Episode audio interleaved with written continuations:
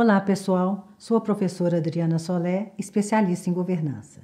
Nesse vídeo, nós vamos evidenciar o dever de casa mínimo que as organizações e as pequenas empresas precisam fazer, que é o direcionador, garantir o direcionador estratégico GCR, governança, compliance e risco.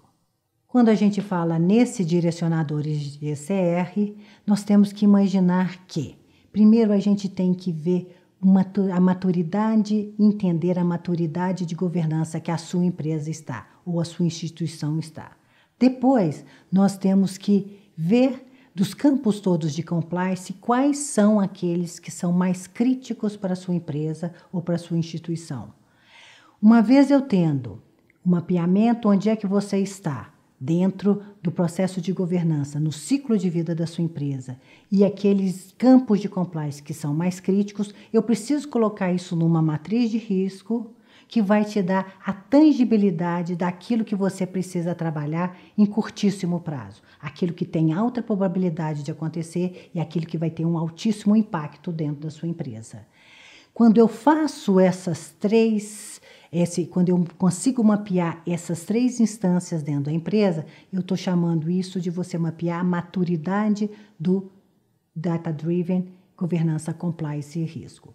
Isso significa que, através da matriz de risco, eu tenho que entrar com esses, com esses indicadores e com esses processos né, dentro do seu planejamento estratégico tá? Porque vai ser esse planejamento estratégico que vai direcionar as ações do dia a dia da sua empresa. Então, quando a gente entra no processo de governança, nós estamos falando de que estrutura a sua empresa, dependendo do ciclo de vida que ela está, ela precisa ter. Se já está na hora de nós termos um conselho, se está na hora da gente ficar na pequena segregação de funções entre os diretores, se está na hora de a gente ter um conselho consultivo ou não. Essa maturidade de governança, ela depende muito do ciclo de vida, do momento que a sua vida, está, da sua empresa está passando, tá? A maturidade de governança a gente analisa sobre o ponto de vista da questão da propriedade, de como o capital social está organizado, se tem acordo de acionista ou não. Fala-se do princípio, né, o quanto eles são internamente compartilhados e externamente sancionados. Estamos falando também do propósito, a qualidade do nosso planejamento estratégico, né, a segregação dos papéis dentro da sua empresa, como é que se desenrola a estrutura de poder, o que equivale na sua empresa, o que indica o mérito para as pessoas crescerem ali dentro. A gente fala como as pessoas estão sendo tratadas ali, o momento, se tem RH estratégico ou não. Ou, e a gente fala também nas práticas, como as práticas, as melhores práticas são, estão, estão sendo trabalhadas e obedecidas dentro da sua empresa. Esse conjunto desses sete P's vão garantir o oitavo P, que é a perenidade da sua empresa, a perpetuidade dela ao longo do tempo. Muito bem, vimos o primeiro, a primeira instância do GCR, que é a governança. O segundo é compliance. E compliance ele entra dentro das organizações e das empresas através da Lei 12.846 de 2013. Nessa lei, né, ela sugere a formalização da, de uma equipe de compliance. A Lei 12.846 sugere, é importante que todas as instituições, todas as empresas tenham formalizado uma equipe de compliance.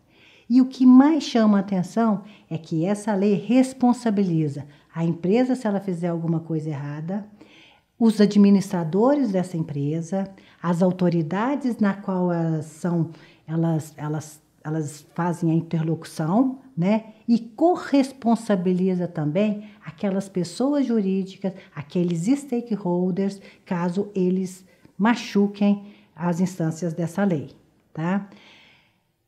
Compliance traz para dentro das empresas os stakeholders, porque como essa corresponsabilidade essa corresponsabilização dos stakeholders, as empresas precisam evidenciar e precisam mapear aqueles stakeholders que são mais críticos, aqueles que, sobre o ponto de vista legal, se é alguma coisa, se eles machucarem ou eles não levarem em consideração algumas questões legais, vai levar a empresa junto com eles, né? Vai penalizar a sua empresa junto com ele.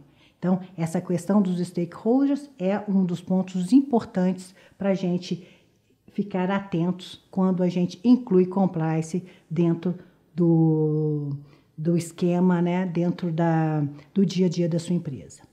E quando a gente fala em compliance, nós estamos falando de no mínimo oito campos. Né? Nós estamos falando do campo trabalhista e direitos humanos, ambiental, concorrencial, anticorrupção, tributário e financeiro, criminal, relacionamento com terceiros, regulatório e agora compliance ampliado pela Lei Geral da Proteção de Dados. Essa nova lei Lei Geral da Proteção dos Dados, ela pode ser dividida em três instâncias. A primeira normativa, que é a legalização dela, é essa lei estar pronta e aprovada. E isso já foi postergado para 2021. Acontece que as empresas precisam responder muito rapidamente a ela. Se nós levarmos em consideração que 30% dos trabalhadores brasileiros já estão em casa trabalhando em home office, isso está forçando com que as empresas estruturem rapidamente e que faça parte dentro da sua estratégia esse, essa, essa nova modalidade nas suas práticas. E como compliance, LGPD ela é sistêmica. Você não vai melhorar e você vai colocar uma lei de proteção de dados numa única área. Ela é sistêmica, ela vai ter que correr a empresa inteira. Então, as empresas, independentemente da lei estar tá aprovada ou não, por uma questão de sobrevivência, elas vão ter que pular na frente no, na instância estratégica e como ela vai arrumar o esquema para essa lei ela permear todas as áreas da empresa. Isso posto, vamos lá. Governança nós já vimos, compliance também, eu vou ter que trabalhar isso e criar uma tangibilidade para que eu possa priorizar as principais ações. E aí entra o racional de risco. O racional de risco sempre está ligado à alta probabilidade de acontecer um evento e o impacto dali. É probabilidade versus impacto. E nós temos que colocar as coisas dentro das nossas empresas com esse racional.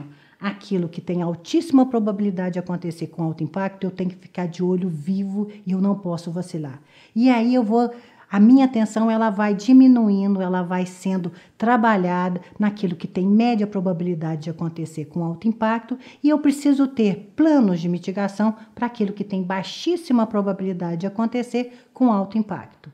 Cada empresa, dentro do seu ciclo de vida, vai ter que criar a sua matriz de risco. Acontece que, se hoje as empresas não tiverem o mínima, a mínima estrutura de compliance, não vai aguentar e não vão ter como suportar uma lei de proteção de dados.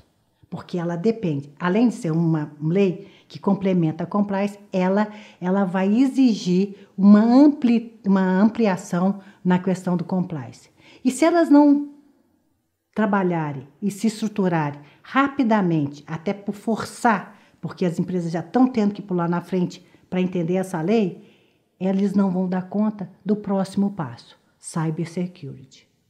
Acontece que home office era uma realidade que estava há 3, 4 anos. A gente já sabia, já percebia, já via como tendência dentro das nossas empresas. Home office já é. E agora a gente começa a ver como tendência o cybersecurity. Se nós não tivermos bem estruturado o GCR através do compliance, LGPD não vai ser conseguir é, ser introduzida nas empresas e o cybersecurity vai ficar como uma tendência muito longe da realidade das nossas empresas. É isso aí. O dever de casa mínimo de qualquer empresa é garantir GCR, governança, compliance e não esquecendo que compliance vem ampliado por LGPD e matriz de risco.